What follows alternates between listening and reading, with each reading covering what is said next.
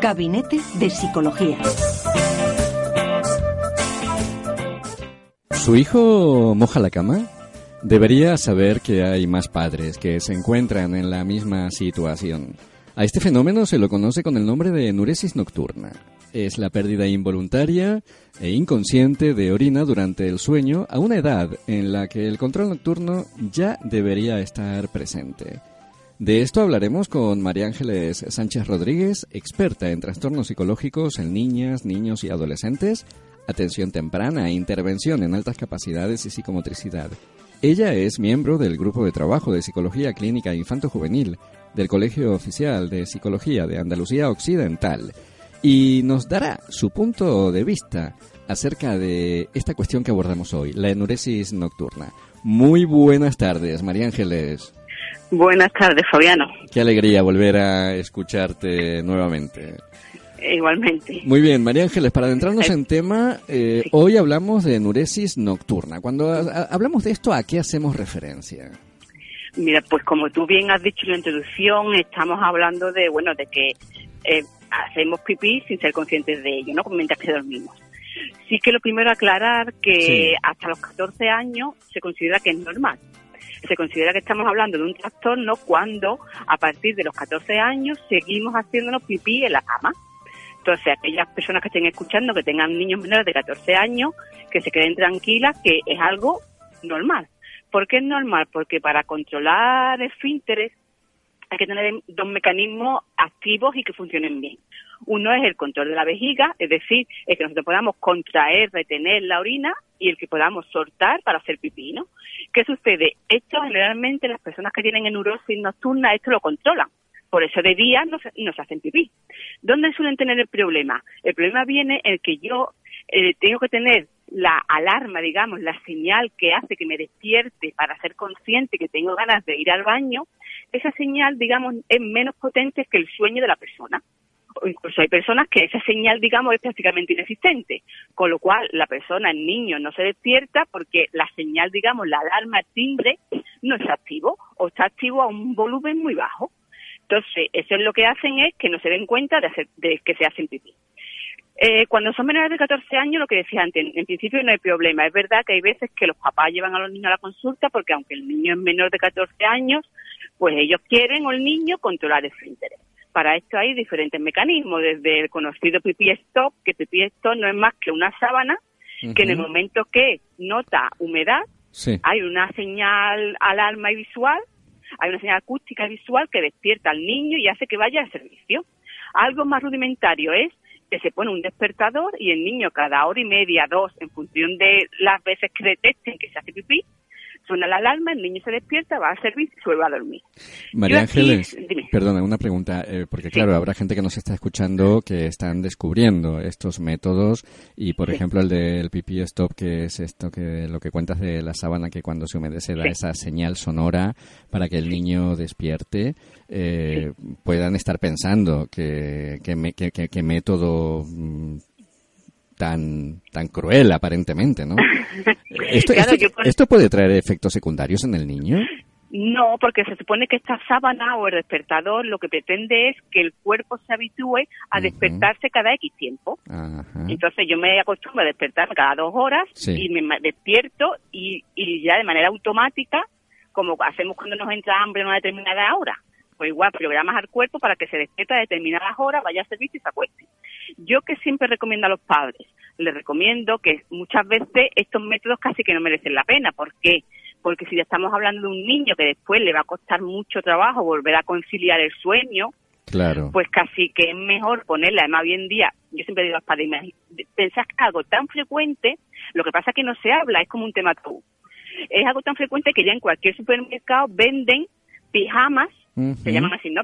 es como un pijama, pero es absorbente. Para, pues, te haces pipí, por la mañana te lo quitas y lo tiras. Es como un pañal, digamos, ¿no? Tal cual, sí. ¿Por qué? ¿Por qué? Porque, y son para, para niños mayores, o sea, son para, digamos, ya para adultos, lo hay para niños y para adultos, porque es un problema realmente frecuente. Lo que pasa es como siempre se ha tenido como un tema tabú que no se habla, entonces muchas familias incluso eh, los oyentes mismos pueden ver con cuánta asiduidad la gente habla de estos temas, prácticamente ninguna. es verdad, es cierto, esto que ahora que lo comentamos, lo observamos, y ya no solo como un tema tabú, sino como, como una cuestión un tanto vergonzosa, tanto para, para los padres, que su niño se haga pipí en, cama, en la cama, como para el propio niño, niña, cómo, cómo vive esto de cara a la imposibilidad de quedarse a dormir una noche en casa de compañeritos o en casa de familiares. Y, todo lo que esto conlleva. Sí, sí, dime. Cuando me llevan niños a consulta siempre les planteo esto, ¿no? Digo, sobre todo en invierno, tienes que levantar, tienes que ir a servicio, cuando es mucho más fácil ponerle el pañal, porque además, digo, aquí el problema es normalizarlo y hablar del tema. Es como explicarle a los niños, porque muchas veces el problema viene en eso. Y yo si me quedo a dormir en casa de alguien o si voy de campamento, entonces yo lo que suelo hacer es que preparar a los niños para que ellos sean conscientes que a ellos les pasa eso como a otros compañeros tienen que ponerse insulina o como otros compañeros necesitan tener gafas pues ellos necesitan, digamos, una ayuda porque ellos por la noche no se despiertan. Entonces, una vez que eso se normaliza, es como el tema de las gafas. Cuando a lo mejor yo era pequeña, los niños que tenían gafas en la escuela, eso eran el todo el mundo se metía con ellos, ¿no? pero hoy en día ya se ha normalizado, bueno, si necesitas gafas, necesitas pincharse porque tienes diabetes, pues es lo mismo, tú tienes un problema y la primera tienes que buscarle una solución. ¿La solución cuál es? Porque cuando te duermes por la noche te pones un pijama y, y te hagan capancho. porque yo es muchas veces esto es mejor? Porque si el niño lo vive con normalidad, no tiene niveles de ansiedad, porque la ansiedad lo que nos provoca es que produzcamos más orina. Cuando estamos nerviosos tenemos muchas ganas de hacer pipí porque nuestros riñones funcionan más y, y segregamos más orina. Entonces un niño que está nervioso, que encima lo vive, lo vive como algo malo, como alguna vergüenza, pues tiene todas las papeletas para que por la noche se haga pipí. Y, muchas veces... Aquí, María Ángeles, imagino que eh, el rol de los padres tendrá un protagonismo importante en cuanto a esa transmisión de, de sobrecarga de ansiedad en el niño, ¿no? Claro, y sobre todo porque una cosa que es muy importante también señalar es que eh, esto generalmente hay antecedentes genéticos porque lo que se hereda no es el ah, hacerte pipí, lo que te hereda es que no te despiertas, que esa señal, digamos, es más baja, el volumen es más bajo. Entonces, cuando tú le preguntas, generalmente, o el padre, o la madre, un abuelo, un tío, se hacían pipí. ¿Qué pasa? Que normalmente cuando han sido los padres te dicen ellos, es que yo lo viví muy mal, porque una... Entonces, ellos están más mm, identificándose ellos con el problema y con lo mal que ellos lo vivieron, que y esa misma ansiedad se lo transmiten a los niños. Entonces es el trabajo de que ellos vean que bueno que en su época era algo tabú, pero que bueno al final ellos lo superaron, porque muchas veces sucede, por eso es hasta los 14, que a partir de los 14 o 15 estas personas esta señal digamos que se activa y se hace potente. Entonces yo ya me despierto. Entonces yo siempre digo, si podemos esperar a que el niño sea más mayor, porque a lo mejor el problema se soluciona por sí solo, y si no es darle herramientas al crío para que él vea que igual que necesita gafas, pues él necesita un paño. Y que cuando vaya de excursión es simplemente, si algún amigo se ríe de él, es decirle, vamos a ver, te estás riendo de alguien, igual que si te ríes de alguien que lleva gafas o alguien que necesita una muleta o alguien que necesita un apoyo. Tú estás teniendo un apoyo para esa necesidad que tienes cubrirla. Con lo cual, eh, para las familias eh, que, que, nos están escuchando, que podamos transmitir este mensaje tranquilizador que hasta los 14 años evidentemente es una incomodidad y una alteración, pero que no debe de atenderse como algo extremadamente grave y que además eh, debiéramos de ser conscientes también que la ansiedad de los padres se transmite a los hijos y esto precisamente no es nada favorable en este caso. Y que tenemos que quitar el tema del tabú. Hay dos temas que yo siempre digo que son tabú, que todo el mundo lo hace y que no se habla. Uno es el tema de, de hacerse pipí, de mojar la cama y el otro es de los niños que duermen con sus padres, que tampoco se hable cuando ves las estadísticas ves que casi el 70% de los niños duermen con sus padres, pero tú oh, vas pues. preguntando y, nadie duerme con sus hijos. Un porcentaje altísimo esto. Claro, eso dicen las encuestas, y cuando tú escarbas un poquito, muchos te lo reconocen. Y desde el pipí es igual, nadie se hace pipí, pero a lo mejor empiezas a, a preguntar en tu ambiente y hay más niños de lo que tú imaginabas que había. Lo que pasa es que como no se hablaba, pues no se sabía. Y en este caso, María Ángeles, la intervención que se hace en, la clínica por tu experiencia profesional, ¿es directamente con el niño o niña o es un trabajo combinado también con los padres?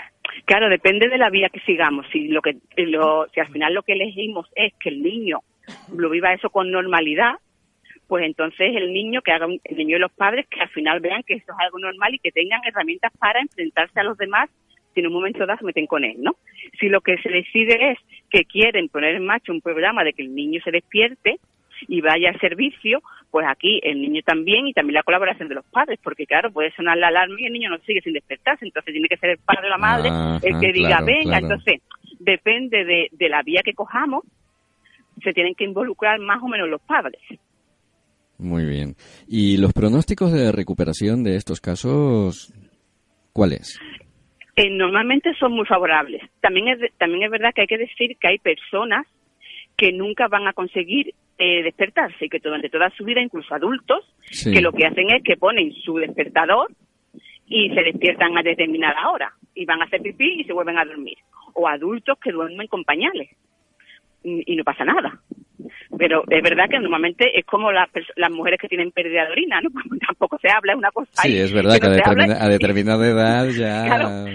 Entonces, bueno, pues hay adultos que viven con eso con normalidad.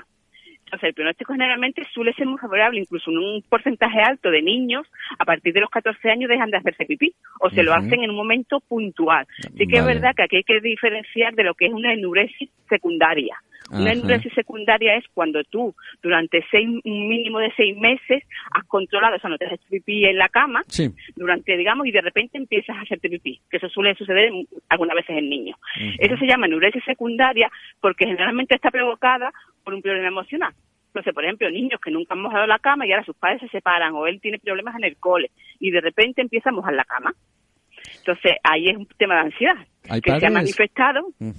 Hay padres que cuentan que después de, por ejemplo, un, niño que es hijo único durante 6, 7, 8 añitos y nace su hermanito, pues comienzan a hacerse pipí en la cama. Efectivamente. Entonces eso se llama neurosis secundaria porque digamos que no es no tiene una causa, digamos, orgánica, sino que es debido a un problema emocional que se manifiesta de esa manera. Entonces ahí lo que se trabaja es la ansiedad del niño. Una vez que el niño controla la ansiedad, deja de hacerse pipí en la cama. Bien, bien, Con lo cual aquí un factor importantísimo a tener en cuenta es esa sobrecarga de ansiedad y que atendiéndola este niño ya una vez que supere esta barrera de los 14 añitos pueda tener una vida normalizada. No, verá, porque cuando sí, pero cuando es una neurosis secundaria, no como no es un problema orgánico, ese niño a lo mejor solamente se hace pipí en la cama durante un mes Ah, o durante un dos, el tema que tiene, el tiempo que tiene la ansiedad, pero una vez que supera la ansiedad, yo ya sigo funcionando como funcionó hasta ese momento. Diferente es el niño que es neurosis primaria, que es un niño que nunca ha controlado. Ajá, bien, bien. O que ha controlado un mes, o un, poco tiempo, menos de, menos de seis meses. Entonces ahí sí hay una causa orgánica. Igual que muchas veces yo les digo a los padres que lo primero es descartar cuando un niño es pipí, yo siempre les digo consultar con el pediatra porque también hay veces que si el niño tiene infección urinaria, puede provocar provoca efectivamente. Entonces lo primero siempre es descartar, digamos, causas orgánicas. Eh, porque puede ser eso, que sea una infección y entonces el niño se hace pipí, pero, pero en esos casos generalmente se hace pipí de día y de noche. Más de noche, pero bueno, también lo puede pasar de día, exactamente. Ya es una señal a, a, tener en cuenta para poder consultar con el médico, en este caso, como nos cuentas. Efectivamente. Perfecto. Entonces, pero que suelen tener muy buen pronóstico. Genial. María Ángeles, pues muchísimas gracias por habernos aclarado tanto esta cuestión de la enuresis nocturna, de la que, como bien dices, poco se habla, por ser un tema tabú y que genera cierta vergüenza en la familia que se vive desde la intimidad y desde el concierto. Pero nos has dado muy buenas pistas, más que alentadoras, así que confiemos que para las familias que tienen este problemilla en casa puedan atenderlo de esta forma que nos sugieres. Así que te enviamos un fuerte abrazo y confiamos poder volver a escucharte en tus consejos el próximo martes. Un placer. Muchísimas gracias. Un abrazo. Gracias a vosotros. A ti, a ti, Ángeles. Un abrazo. Hasta luego.